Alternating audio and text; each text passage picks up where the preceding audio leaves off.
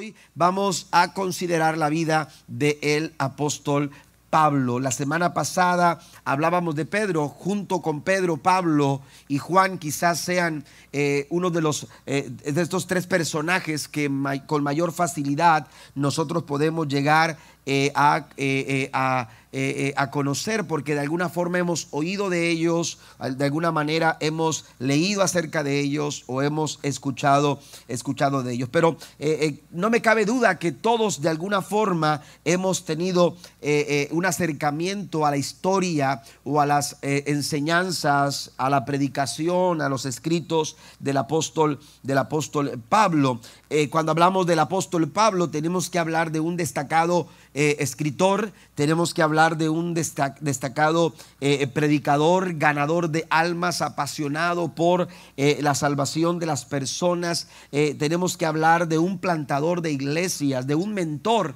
Pablo no solamente era un hombre que predicaba las masas, también era un hombre que se acercaba a, eh, eh, este, a las personas y, a los líderes para eh, desarrollar una mentoría. Vemos hombres como, como, como Tito, como, como el mismo Timoteo y algunos otros, solamente por mencionar estos dos, pero, pero algunos otros que fueron, fueron dirigidos, fueron guiados, que venían también siendo liderados por, por el apóstol Pablo. Cuando hablamos de Pablo como escritor, tenemos que decir que Pablo eh, se le acreditan 13 de los 27 escritos que encontramos en el Nuevo Testamento. Esto, esto señala o esto eh, eh, nos, nos, dice, hermanos, que estamos hablando más o menos de un poco menos de la mitad de todo el Nuevo Testamento, el apóstol Pablo lo escribió. Estamos hablando de sus cartas. La carta a los hebreos es una carta que eh,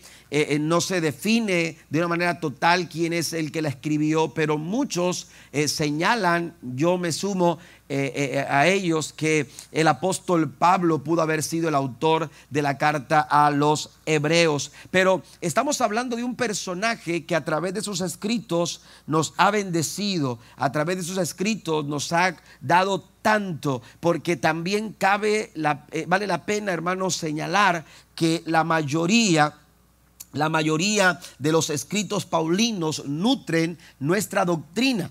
Amén. De, los escritos paulinos nosotros nutrimos nuestra doctrina. De hecho, sus escritos son la fuente principal de toda la teología cristiana. Entonces Pablo eh, eh, nos puede enseñar muchas cosas, podemos aprender muchas cosas, pero hoy tomaremos su ejemplo para abordar un tema que quiero compartir con ustedes y quiero hablar en esta mañana de Pablo, una vida enfocada en agradar a Dios. Todo lo que Pablo hacía, todo lo que Pablo decía, su ministerio, su vida, eh, tenía este distintivo. Amén. Pablo quería, su propósito era agradar al Señor. Y lo vemos en diferentes expresiones o diferentes pasajes que pudiéramos nosotros eh, eh, leer. Quiero llevarlos a Gálatas capítulo 1, versículo 10. La Biblia dice, hablando el apóstol Pablo, eh, leo la versión, la nueva traducción viviente, dice, queda claro que no es mi intención, note esto, ganar, ganarme el favor de la gente, sino el de Dios. Si mi objetivo fuera agradar a la gente, no sería un siervo de Cristo. Mire la forma en que Pablo, en que Pablo eh, eh, señala esta, eh, este enfoque. Pablo estaba muy enfocado en agradar a Dios. Dice Pablo que quede bien claro, que quede, que quede bien asentado mi intención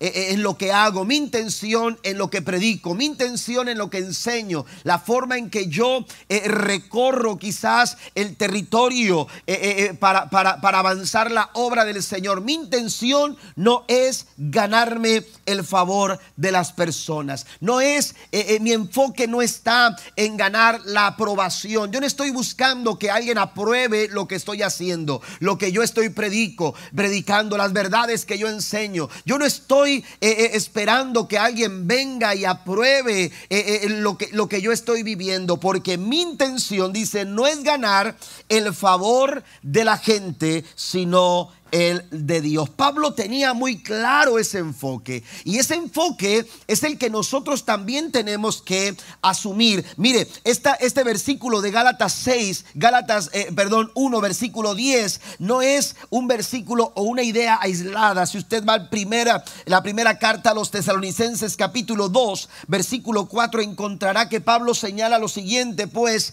hablamos como mensajeros aprobados por Dios a quien les confió la buena noticia. Nuestro propósito es agradar a Dios y no a las personas. Una vez más, Pablo declara su enfoque. Mi enfoque Amén. Lo que, lo que nosotros hacemos al, al compartir, a, a, nosotros se nos ha confiado la buena noticia. Dios nos ha, ha confiado y nos ha enviado como mensajeros aprobados. Dice, no por la gente. A lo mejor la gente eh, eh, lo pudo haber desaprobado. De hecho, si usted conoce la historia de, de los inicios del apóstol Pablo, cuando recién después del capítulo 9 de Hechos, él tuvo esa conversión a través de ese encuentro con Cristo que transformó su vida. La Biblia nos enseña la historia de la, en la iglesia. Era que la gente miraba a Pablo, los mismos cristianos miraban a Pablo con cierta, con cierto temor. Aleluya, como no creyendo lo que estaban viendo sus ojos, como no creyendo lo que había pasado con, con el apóstol Pablo. ¿Cómo era que un hombre tan férreo, tan, tan, tan agresivo con, con la fe cristiana, cómo es posible que uno que, que perseguía a los cristianos aleluya, para evidenciarlos, para hacerlos retroceder en, en, la fe. ¿Cómo es que una, una persona que perseguía a la iglesia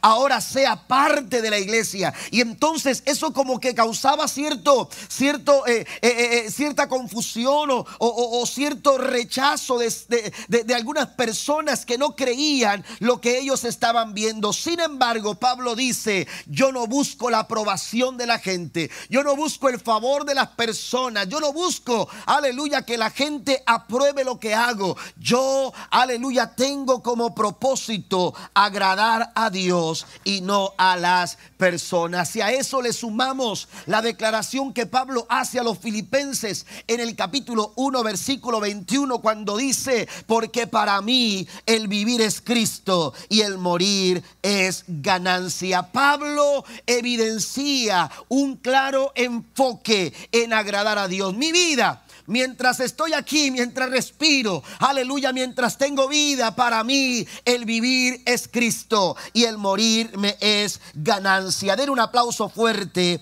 a nuestro Dios. Vivir para agradar a Dios era la razón principal en su vida y en su ministerio. Mire, dice, si mi objetivo eh, el final del versículo 10, si mi objetivo fuera agradar a la gente, note esto, no sería siervo de Cristo.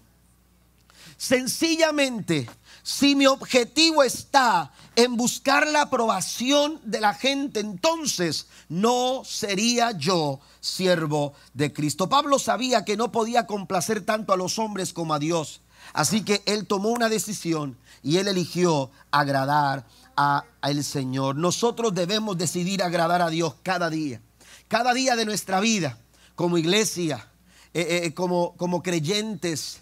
Eh, como hijos de Dios, como siervos de Dios, necesitamos tomar la decisión de agradar a Dios, de buscar la aprobación de Dios y no la de las personas. Mire, la palabra griega para complacer o para agradar eh, es arascos y arescos, perdón, que significa estar de acuerdo en satisfacer a otro para ganar su aprobación también significa afecto o atención. Cuando usted busca agradar a una persona, usted pone afecto en ello, usted pone atención en ello. Pero también arezco significa cumplir con sus expectativas. Así que cuando yo hablo o cuando Pablo está diciendo mi propósito es agradar a Dios, está hablando, aleluya, quiero cumplir con sus expectativas. Las expectativas que Dios ha puesto en la iglesia, las expectativas que Dios ha puesto en tu vida, las expectativas que Dios ha puesto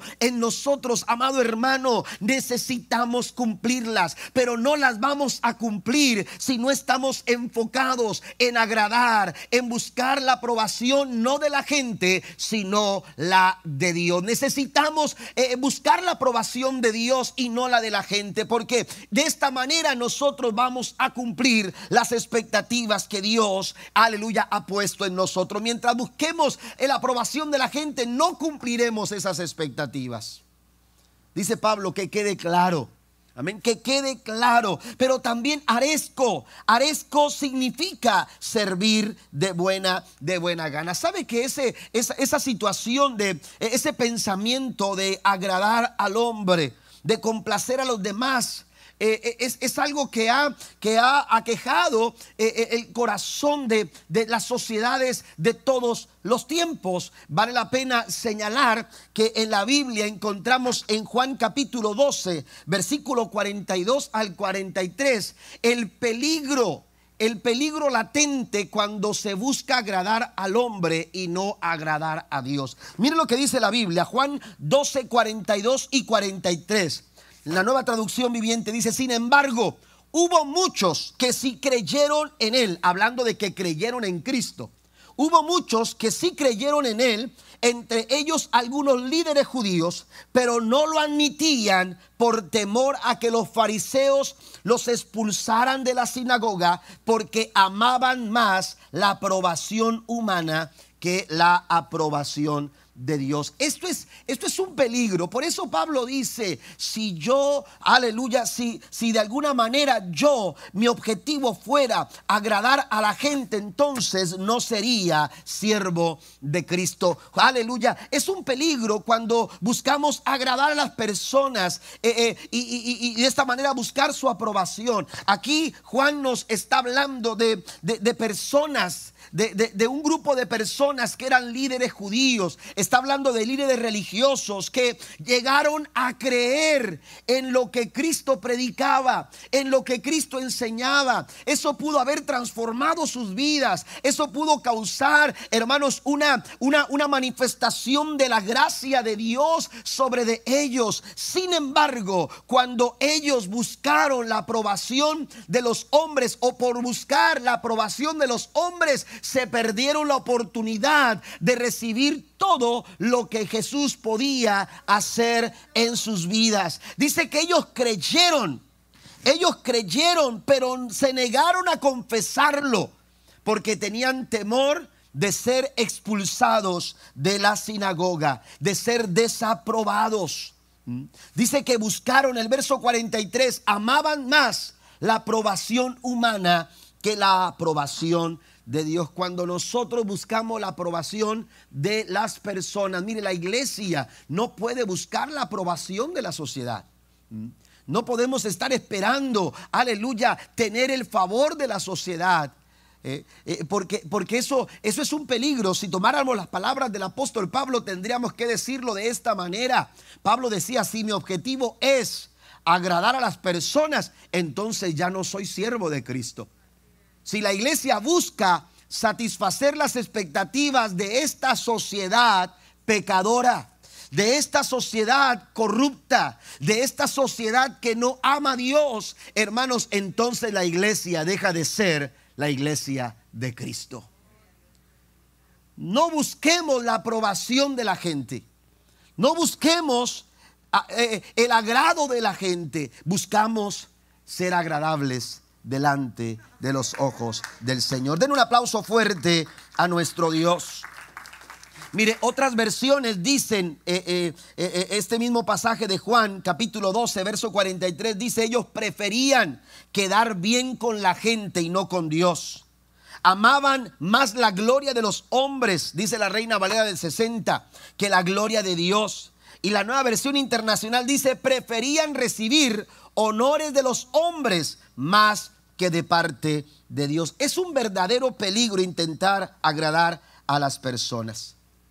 Es un verdadero peligro. ¿Por qué? Porque cuando buscamos agradar a las personas, hermanos, entramos por un camino de frustración y complejidad.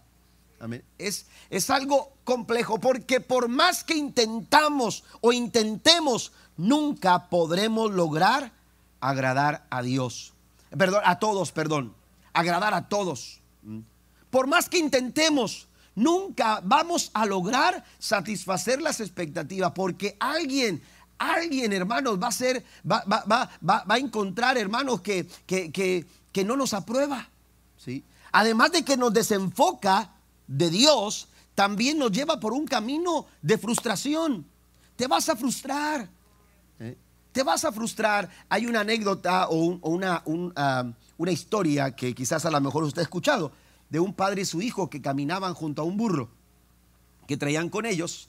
El burro les pertenecía, entonces lo traían con ellos.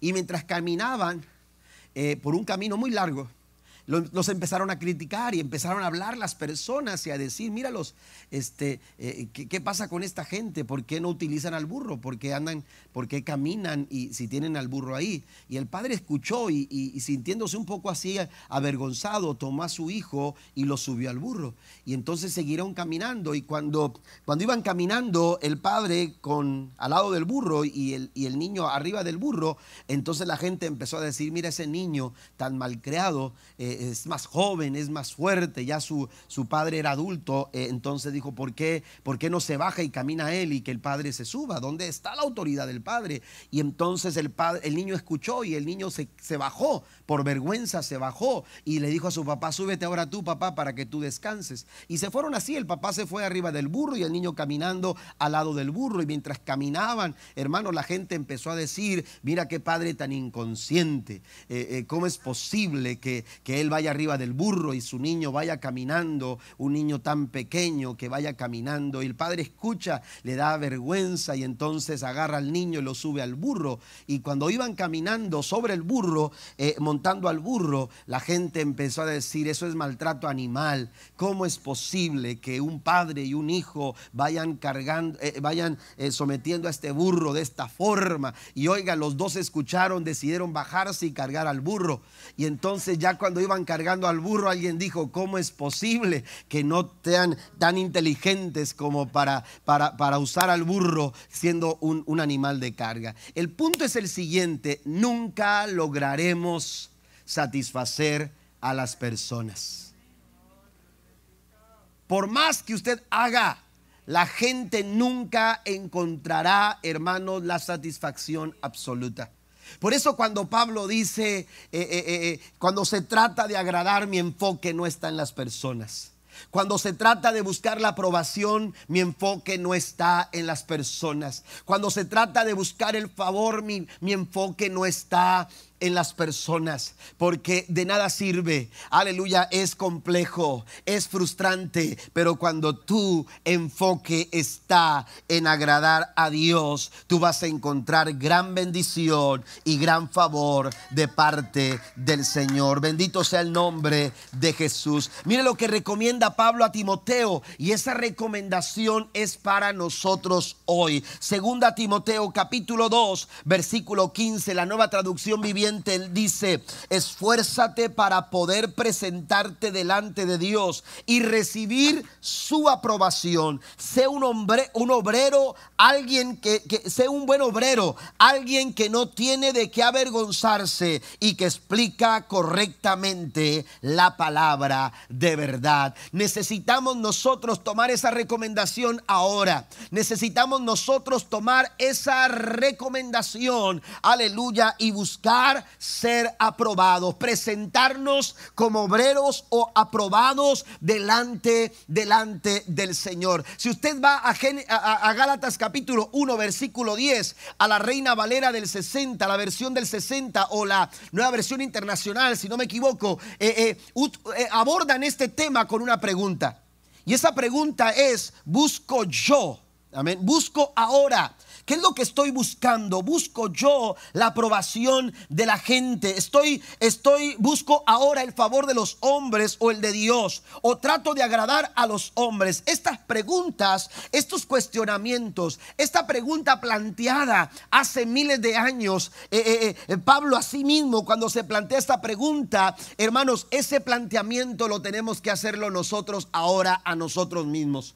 Y tenemos que preguntarnos, ¿estamos buscando agradar a Dios o agradar a los hombres? Eh, yo quiero presentarle eh, algunos aspectos que nos van a ayudar a mantener nuestro enfoque en agradar a Dios. Yo quiero hablarle de cuatro aspectos que nos van a ayudar a mantener nuestro enfoque a fin de que podamos agradar al Señor. El primer aspecto es tener fe en Dios.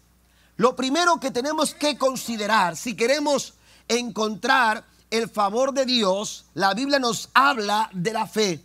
La fe es la plena confianza. Y la Biblia declara claramente en Hebreos capítulo 11, versículo 6, lo siguiente, pero sin fe es imposible agradar a Dios. Si queremos nosotros agradar a Dios y buscamos todos los días el agrado de Dios, el favor de Dios, la aprobación de Dios, tendremos primero que considerar, hermanos, eh, eh, eh, crecer en la fe, caminar en fe, ¿sí? movernos a través de la fe. La fe, aleluya, contribuye para nuestro enfoque, para que nosotros estemos enfocados. Cuando tú eh, te mueves a través de la fe, cuando tú actúas a través de la fe, cuando tú decides a través de la fe, aleluya, tú vas a agradar al Señor. Si usted lee todo el capítulo 11 del libro de los Hebreos, se va a dar cuenta que empieza a haber un listado de personajes del Antiguo Testamento, aleluya, que evidenciaron actos de fe que agradaron a Dios. Y por ejemplo, en el caso de Moisés, la Biblia dice que cuando tuvo que decidir, amén, cuando tuvo que tomar una decisión de seguir perteneciendo y ser llamado hijo de la hija del faraón, amén, él pudo haber decidido quedarse ahí, pero la fe no lo permitió. Y entonces él tomó una decisión mejor. Y él decidió ser contado con un pueblo que estaba siendo agraviado, que estaba siendo, aleluya, oprimido, pero que Dios tenía un plan y Dios tenía un propósito para con ese pueblo. Y la fe lo llevó a tomar la decisión correcta y esa decisión agradó al Señor. Es a través de la fe que nosotros vamos a dar los pasos necesarios, los pasos, aleluya, que, que necesitamos para lograr alcanzar lo que Dios quiere realizar en nuestra vida y a través de nosotros. Fue lo que pasó con Moisés. Moisés tomó una buena decisión. ¿Pero por qué? Porque no la tomó pensando en agradar a las personas. Esa, esa, esa decisión la toma en fe queriendo agradar a Dios. ¿Qué es lo que le agrada al Señor? Y cada vez que tú te plantees unas, en una, cuando estés en una situación y tomes tus decisiones, aleluya, que, sobre la base de la fe, sobre la base de tus convicciones, sobre la base, aleluya, de tu creencia, entonces tú buscarás, estarás buscando agradar al Señor con todo tu corazón. Y hay muchos ejemplos. Otro de los ejemplos que encontramos, hermanos, es el ejemplo de Enoch. Amén. Este hombre, aleluya, que vivió eh, eh, en medio de una, de una sociedad pecadora de una sociedad que, hacía lo malo, de una sociedad, aleluya, que, que vivía sin control, que vivía, aleluya, eh, eh, eh, lejos de Dios, que, no consideraba a Dios en sus, en sus formas de vida, conductas pecaminosas, pervertidas, con conductas, aleluya, que, no agradaban al Señor. Pero aún en medio de esa sociedad, la Biblia nos enseña y dice que caminó Dios con o caminó con Dios. Enoch caminó con Dios. Y eso es lo que hace la fe. Por eso la fe agrada a Dios. ¿Por qué? Porque nos lleva a actuar, nos lleva a conducirnos y nos lleva a tomar decisiones que agradan al Señor. Amén. Dice la Biblia, sin fe es imposible. No podemos agradar a Dios si no estamos caminando a través de la fe, si no estamos actuando de acuerdo a la fe. Ahora, esta clase de fe tiene como base dos verdades que yo quiero mencionarles acerca de Dios. Y el mismo versículo 6 no lo señala. Si usted sigue leyendo, dice, pero sin fe es imposible agradar a Dios. ¿Por qué? Porque es necesario que el que se acerca a Dios crea que le hay. Amén. Esa es la primera verdad. Esa es la primera verdad. Eh, eh, todo el que se acerca a Dios tiene que creer que Él existe. Amén. Que Dios existe. Que aleluya, que Él es real. Dice, el que se acerca a Dios crea que le hay. Usted no puede acercarse a Dios si usted no tiene esa verdad en su corazón si usted no está creyendo en un Dios real, en un Dios verdadero, en un Dios, aleluya, que existe absolutamente, tenemos que entender que Dios ha sido, que Dios es y seguirá siendo. ¿Cuántos dicen amén? Dios ha sido, Él es y seguirá siendo. Y Él no cambia. Él no cambia. La Biblia dice en Hebreos capítulo 13, versículo 8, Jesucristo es el mismo Escuche esto, Jesucristo es el mismo. Esto quiere decir que Él no ha cambiado. Amén. Él sigue siendo el mismo. El, Dios que se reveló en el principio es el mismo Dios que se ha revelado a nosotros en el ahora, en el tiempo presente. Y es el mismo que será mañana. Esto quiere decir que Él no llegó a ser lo que es ahora. Él ya era. ¿Está conmigo? Él no ha llegado a ser lo que es ahora. Dios, Dios sigue siendo el mismo. Él no ha llegado a ser lo que es ahora y nunca dejará de ser quien es. Y por eso la fe agrada a Dios, porque está sobre esa verdad, sobre esa base, aleluya, de, un Dios que existe absolutamente y que no cambia y que se ha revelado siendo el Dios de el ayer, el Dios del hoy y el Dios del mañana. Cuando Dios le habla a Moisés, le dice a Moisés en Éxodo 3, capítulo 14, y respondió Dios a Moisés, yo soy el que soy. Y dijo, así dirás a los hijos de Israel yo soy, me envió a vosotros. Sobre esa base nuestra fe nos hace agradables delante del Señor. Pero también hay una segunda verdad. Y esa segunda verdad sigue diciendo el versículo 6, y que Él es galardonador de los que le buscan. Esta segunda verdad nos habla de un Dios que es pleno y que es completamente autosuficiente. Cuando yo me acerco a Dios en fe, lo hago porque sé que Él tiene todo poder para realizar en nosotros la obra que Él quiere hacer en nuestras vidas. Él no necesita, aleluya, buscar el apoyo de alguien más. Él no necesita buscar el auxilio de alguien más. Dios sigue siendo el Dios, aleluya, que provee, el Dios que, aleluya, que, que es generoso, el Dios dadivoso, el Dios misericordioso, aleluya. Él es un Dios galardonador. Amén. Es el Dios galardonador. Cuando hablamos de, un Dios galardonador, estamos hablando de un Dios que obra, aleluya, en una misericordia abundante. Él es galardonador de los que le buscan. Mire, pero no nos desenfoquemos de, quién es Él, porque no se trata de lo que Dios hace, sino de quién es Él en nuestras vidas. Y cuando yo camino en fe, creyendo que mi galardón no es lo que Dios puede hacer en mí, sino que mi galardón es Dios en mi vida, Dios eh, eh, caminando conmigo, Dios, aleluya, obrando en mí, conociéndolo, revelándose en mí, el Dios galardonador. Es lo mismo que decía el salmista cuando, cuando, cuando él dice en el Salmo 37, deleítate a sí mismo en Jehová y él te concederá las peticiones de tu corazón. Es Dios, no lo que hace, es Dios. Pero a veces nos desenfocamos. Amén. Si queremos estar enfocados en agradar a Dios, lo primero que tenemos que hacer es tener fe. La fe depende de cómo es Dios, no de cómo somos nosotros. Eso es la fe. Número dos, vamos al segundo punto. También además de tener fe en Dios, tenemos que ocuparnos del Espíritu, ocuparse del Espíritu. Este es otro aspecto, ocuparse del Espíritu. Cuando hablamos de ocuparse del Espíritu, estamos hablando de darle la oportunidad al Espíritu Santo de Dios que, aleluya, controle nuestros pensamientos.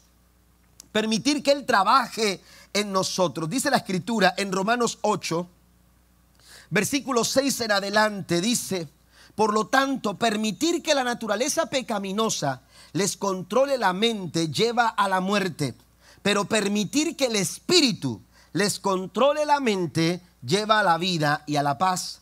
Pues la naturaleza pecaminosa es enemiga de Dios siempre. Nunca obedeció las leyes de Dios y jamás lo hará. Por eso, por esas razones, dice el apóstol Pablo, no podemos seguir alimentando nuestros pensamientos o dejándonos llevar por esos pensamientos carnales, por esa naturaleza pecaminosa. ¿Por qué? Porque esta naturaleza pecaminosa es enemiga de Dios y también dice, nunca obedeció las leyes de Dios y jamás lo hará. Pero dice Pablo, por eso los que todavía viven bajo el dominio de la naturaleza pecaminosa nunca pueden agradar a Dios.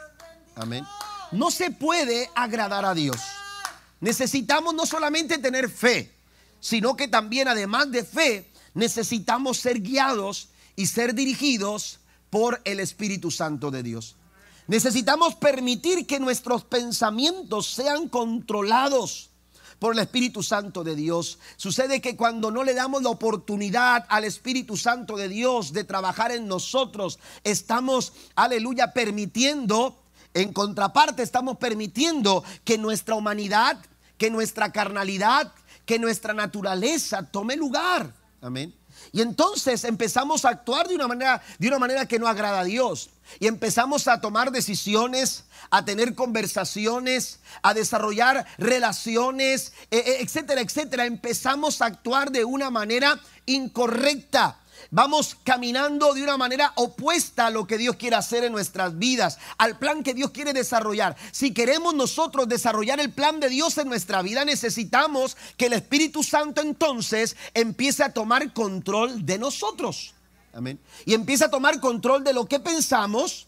Amén. De, nuestros pensamientos. E, el Espíritu Santo opera en nuestras vidas. Pablo mismo se da cuenta que, que, hay, que hay, hay, hay, algo operando en él, que hay un poder maravilloso operando en su vida. Mire, vamos a hablar otra vez de, de, ese momento de conversión de Pablo, cuando, cuando Dios trata con Pablo, eh, eh, Dios eh, desarrolla un proceso para trabajar en Pablo. Pablo no entendía del todo lo que Dios quería hacer con él y vaya que Dios tenía un plan enorme, un plan maravilloso a desarrollar con Pablo, pero Dios aleluya, está trabajando en Pablo. ¿Y, cómo, cómo poder cambiar todas esas actitudes de Pablo? ¿Cómo poder cambiar todas esas ideas de Pablo? ¿Cómo poder cambiar todas esas conductas eh, eh, tan, eh, tan ¿cómo se llama? Tan apegadas a la, a, la, ley judía y, y a lo religioso. ¿Cómo poder cambiar todo eso? A través de la obra del Espíritu Santo. Y aunque la gente lo miraba y decía, eh, eh, ¿qué, es lo que está pasando aquí? ¿Cómo es que este hombre está dentro de la iglesia?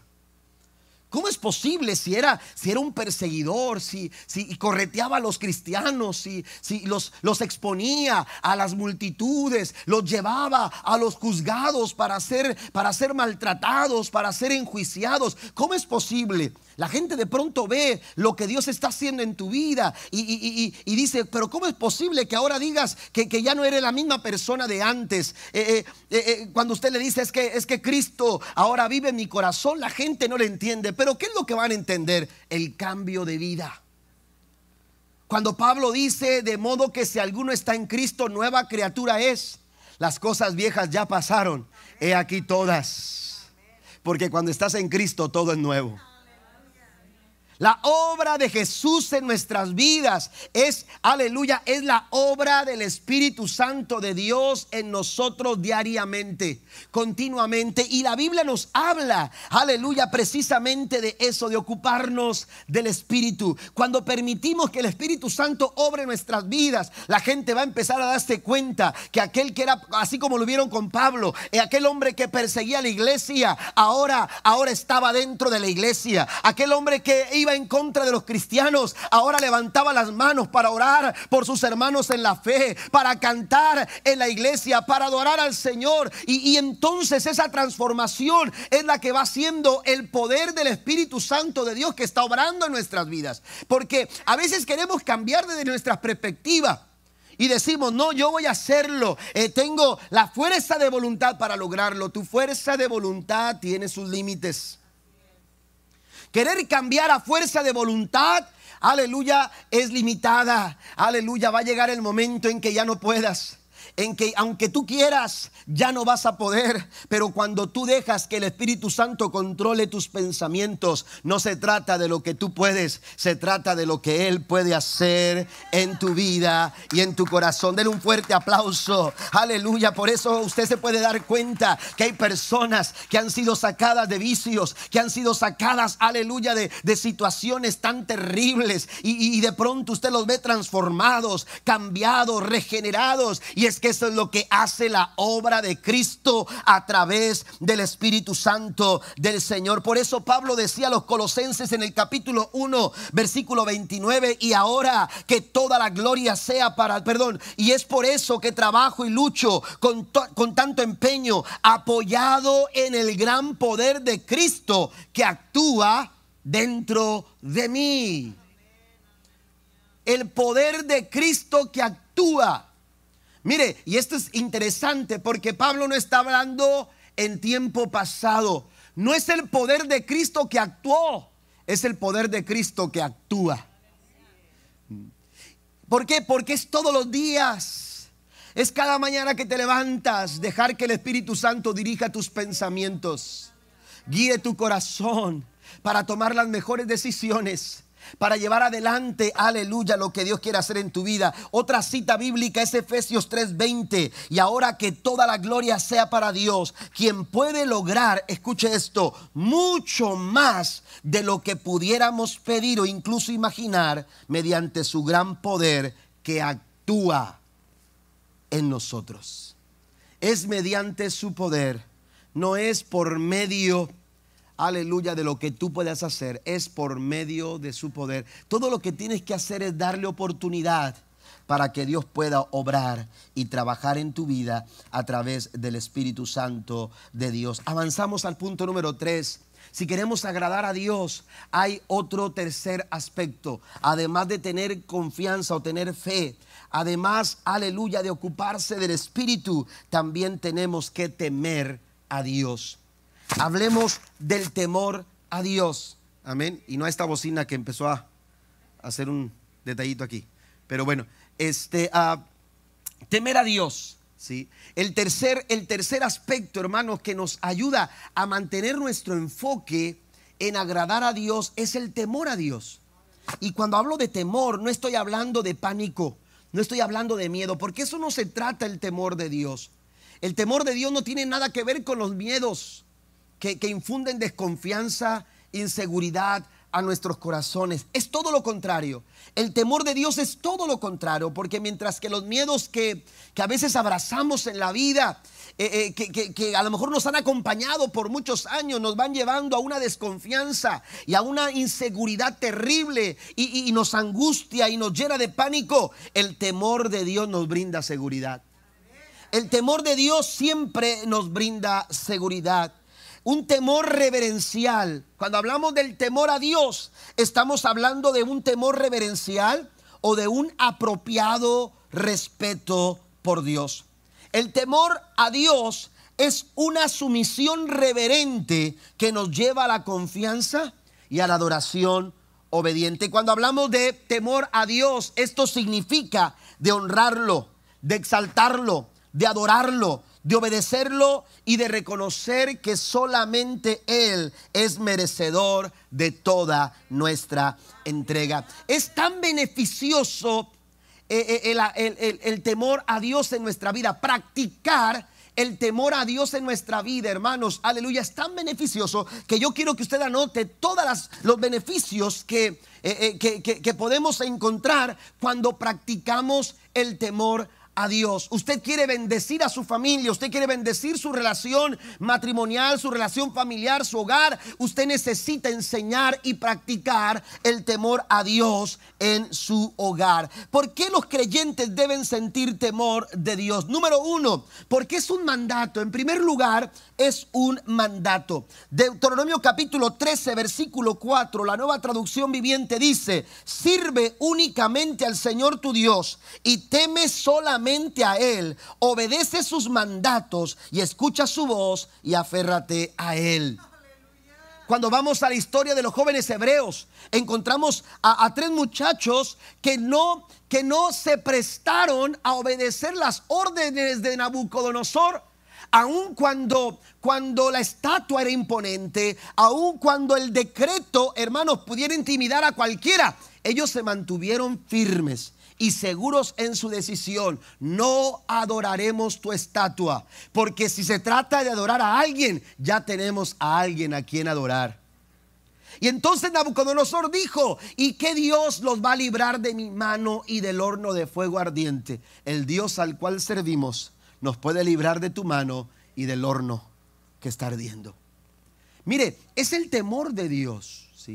Cuando, cuando, cuando, cuando eh, nosotros practicamos el temor a, Dios, hermano, lo hacemos por, porque, porque Dios nos ha dado un mandamiento. Pero también, hermanos, el temor, el temor de Dios provee sabiduría.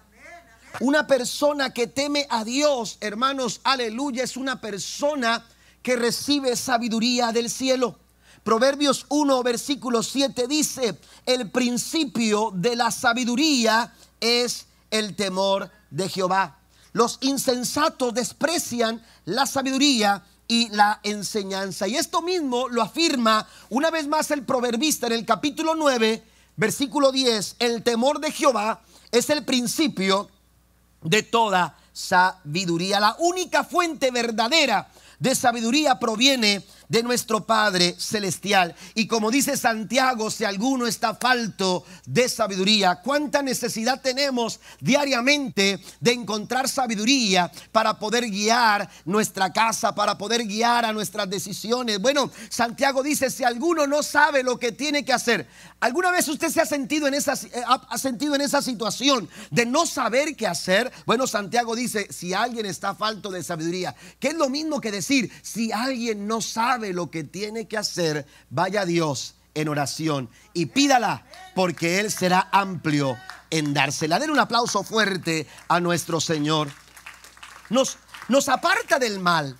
También el temor a Dios, hermano, nos aparta de los caminos corruptos, de los caminos del mal. Proverbios 16, versículo 6 dice lo siguiente, con misericordia y verdad se corrige el pecado y con el temor de Jehová los hombres se apartan del mal. Permítame leerlo en otras versiones. La nueva traducción viviente y la nueva versión internacional dicen, con el temor del Señor se evita el mal. Y la traducción lenguaje actual dice, uno se aleja del mal cuando obedece a Dios uno se aleja del mal. Usted enseña el temor de Dios a su familia y no tendrá que preocuparse de andarlos allá casi casi con cámaras y satelitales para ver dónde andan. Yo recuerdo que cuando era un adolescente, hace que serán unos 10 años atrás, este, eh, pero, pero, ni yo me la creía. Entonces, ah, resulta que era, era un adolescente y nosotros crecimos en la iglesia. Y, recuerdo que cuando entramos al bachillerato a estudiar, eh, se nos, eh, fuimos expuestos a, situaciones de mundo, eh, no tanto en la secundaria, pero ya cuando entramos al bachillerato empezamos a encontrarnos con, situaciones que, que, estaban ahí queriendo tentarnos para hacer cosas que sabíamos nosotros que no agradaban a Dios. Pero nosotros crecimos en un hogar donde se nos enseñó el temor a Dios. Amén. Más que el temor al pastor, más que el temor a los líderes o a los diáconos que cuando te miraban con un chicle decían, ¿verdad? O, o, ¿verdad? Estábamos ahí, ahí viene el diácono y todos así. ¿Me entiende? Eh, eh, la verdad, hermanos, es que más que el temor a, las personas, se nos enseñó a temer a Dios. Yo recuerdo que cuando yo tuve oportunidad de hacer algo malo, Dios no me lo permitió. No lo pude hacer. Porque aunque no estaba el pastor, aunque no estaban mis padres, aunque no estaba el líder de jóvenes, aunque no estaba eh, el diácono de la iglesia, el más enojón, ¿verdad? Este, aunque no estaban eh, las personas eh, que de pronto decía yo es que no puedo hacerlo porque están, no, yo sabía que Dios me estaba viendo. Yo sabía que había alguien ahí que me estaba contemplando. Así que cuando yo tuve oportunidad de hacer algo malo, no lo hice porque en mi corazón había un temor a Dios. Eso es lo que dice la Biblia. La Biblia dice que el temor a Dios te ayuda a evitar el mal. Él no te va a permitir. Y esto fue lo que pasó con Enoch. Enoch, hermanos, caminó con Dios. Aleluya, porque había un vivo, un, vivo, una viva reverencia. Aleluya, un, un vivo reconocimiento de Dios en su vida a donde quiera que iba. Fue tanto el temor de Dios en Enoch que la Biblia dice que Dios se lo llevó. Aleluya, Dios tomó a Enoch, aleluya, para que estuviera con él. Den un aplauso fuerte a nuestro Señor. También, hermanos, el temor a Dios alimenta una fuerte confianza. Proverbios 14, 26, en el temor de Jehová está la fuerte, la fuerte confianza. También nos da protección. El temor a Dios brinda protección a nuestras vidas. Salmo 34, versículo 7, pues el ángel del Señor es un guardián, rodea y defiende a todos los que le temen. La Biblia nos dice, hermanos, que Él a través de su temor, aleluya, el Señor nos brinda la protección que nosotros necesitamos. Amén. Dios nos rodea, Dios nos protege, Dios nos guarda, Dios nos defiende. Dice la Reina Valera del 60, el ángel de Jehová acampa alrededor de los que le temen y dice que los defiende. No se goza por ello. Amén. Pero también, por último, nos lleva a la vida. El temor a Dios nos lleva a la vida. Y mire, no, no, no me refiero solamente a esta vida física.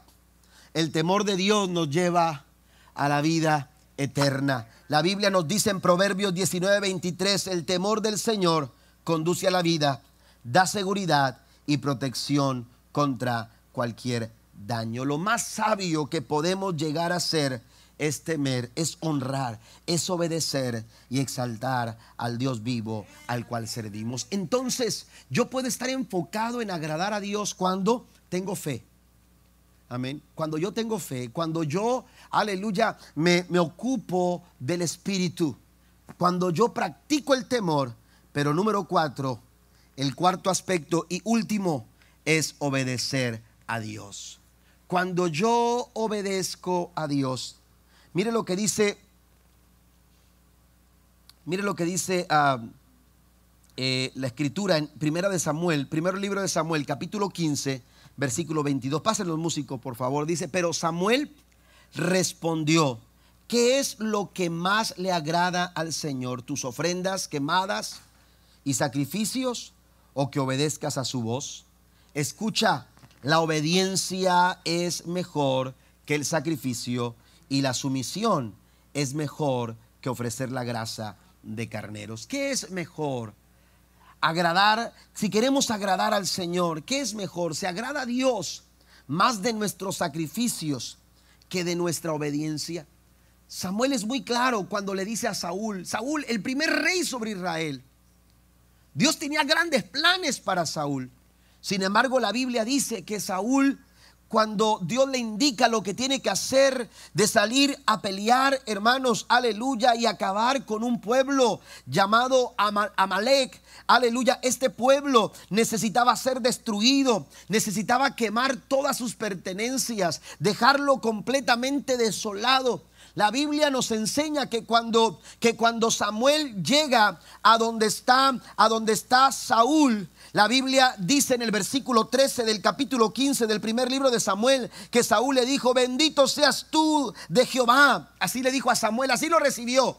Le dijo al profeta, bendito seas tú de Jehová. Yo he cumplido la palabra de Jehová. Amén. En otras versiones dice, hemos hecho todo lo que Dios nos dijo que hiciéramos. Pero la verdad es que, la verdad es que estaba hablando de una verdad a medias. Habían matado a, a gran parte del pueblo, pero habían dejado vivo al rey.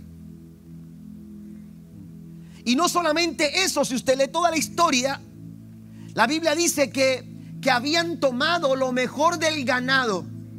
Amén. Con una idea, entre comillas, una idea buena. Vamos a sacrificarlo a Dios. Vamos a tomar el mejor del ganado y vamos a llevarlo para sacrificar a Dios. Saúl cometió muchos errores. El primer error de Saúl, hermano, fue, eh, eh, eh, fue no entender lo que se trata realmente obedecer a Dios. Porque a veces nos engañamos. Amén. Y maquillamos nuestra obediencia. Amén. Y a veces asumimos que hemos hecho todo lo que... Porque él le dijo al profeta, se ha hecho todo lo que Jehová nos dijo que hiciéramos. Pero la verdad, hermanos, es que obediencia a medias delante de Dios es desobediencia. A Dios no se le obedece a medias. Dios no está buscando una obediencia a medias. Dios quiere que tú seas obediente de una manera total. Que tú seas completo en tu expresión de obediencia. Otro error que cometió Saúl es tomarse atribuciones que no le correspondían. Porque a él no le, correspondía, hermanos, eh, eh, eh, tomar ese ganado para ser sacrificado como un holocausto delante del Señor. Por eso el, el profeta fue muy claro, se agrada a Dios más de tus ofrendas que de que le obedezcas. Y entonces Samuel establece la verdad. A Dios le agrada más tu obediencia que tus sacrificios. Todos los esfuerzos, todos los trabajos, iglesia, todas las buenas intenciones que podamos llegar a realizar en nuestra vida, si las hacemos fuera de la obediencia, no sirven delante de Dios. Porque la Biblia dice que es mejor para Dios nuestra obediencia que todos nuestros sacrificios. Un corazón que no obedece no agrada a Dios, pero un corazón que obedece está enfocado en agradar a Dios. Y Pablo decía, ese es mi propósito. Ese es mi propósito. Ese es mi objetivo. Y si yo no lo hago, entonces yo no soy siervo de Cristo. La iglesia no puede ser la iglesia de Cristo si no está caminando en obediencia si no estamos caminando de acuerdo a la voluntad de nuestro Dios, si no estamos caminando de acuerdo a lo que dice la palabra del Señor, esta palabra que, que, Dios nos ha dado, hermanos, es no solamente para oírla, tenemos que practicarla. Santiago capítulo 1 verso 22 dice, no solo escuchen la palabra de Dios, tienen que ponerla en práctica. De lo contrario, solamente se engañan a sí mismos. ¿Por qué es agradable delante de Dios nuestra obediencia? Menciono tres cosas. Primero, porque es una expresión de amor. Amén. Una expresión de amor. ¿Cómo se siente usted cuando su hijo obedece? Amén. ¿Cómo se siente? ¿Satisfecho? ¿Complacido? ¿Orgulloso? Un orgullo bueno, un orgullo sano. ¿Verdad? Mira qué niño tan obediente. ¿Verdad? No tienes que hablarle una, dos, tres, cuatro, cinco veces. No, el niño obedece. Usted como padre se siente, se siente satisfecho. Amén. ¿Por qué? No porque, no porque se hizo lo que usted quiso, sino porque su hijo le demuestra obediencia. Pero realmente esa obediencia es una expresión de amor. Es una expresión de amor y Dios así lo considera.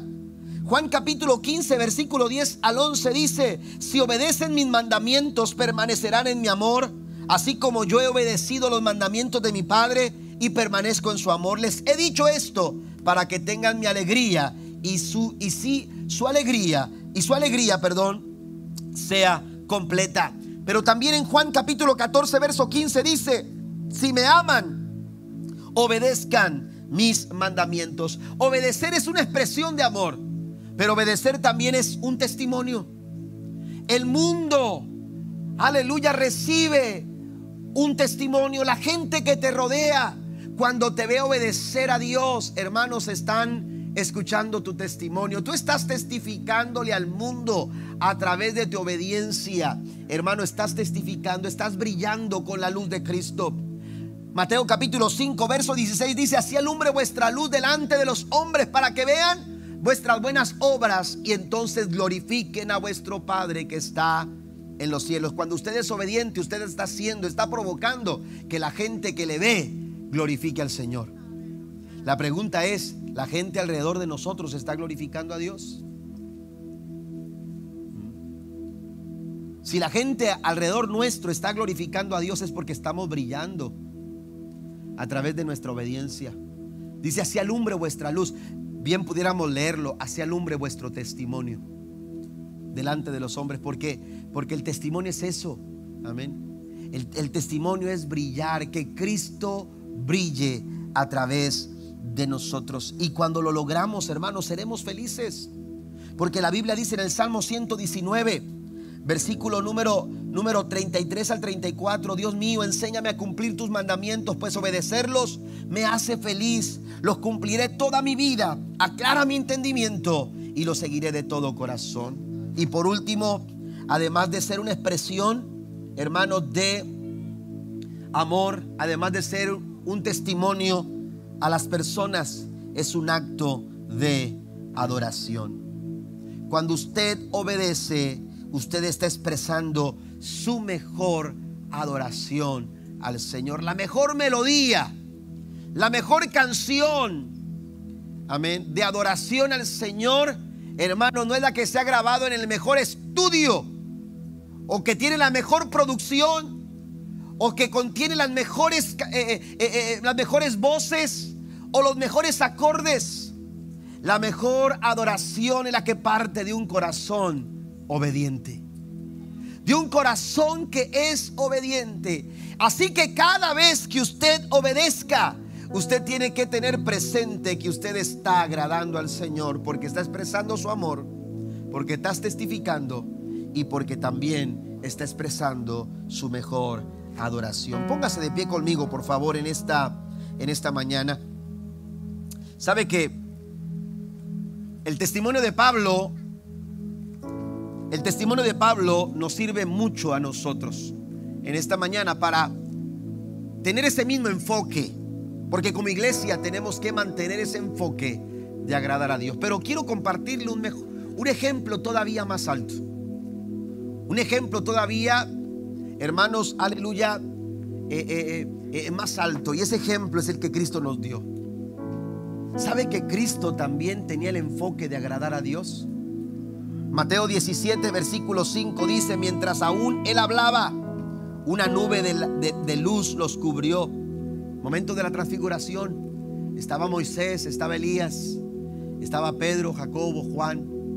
Amén. Y de pronto dice que una luz, dice, los cubrió en una nube. Y hay aquí una voz desde la nube que decía, este es mi Hijo amado, en quien tengo complacencia. A él oí, a Jesús. Ese es mi Hijo amado ese es mi hijo amado. Cuando usted, aleluya, tiene ese enfoque de agradar a Dios, no va a pasar por desapercibido en la presencia del Señor. Dios dirá, en este hijo mío, en esta hija mía, en esta familia, en esta iglesia, yo tengo mi complacencia. Imagínense, ¿cuántos no quisieran tener la complacencia de Dios? Eso es maravilloso. Jesús mismo dijo en Juan 8:29, y el que me envió está conmigo. No me ha abandonado, pues siempre hago lo que a Él le agrada.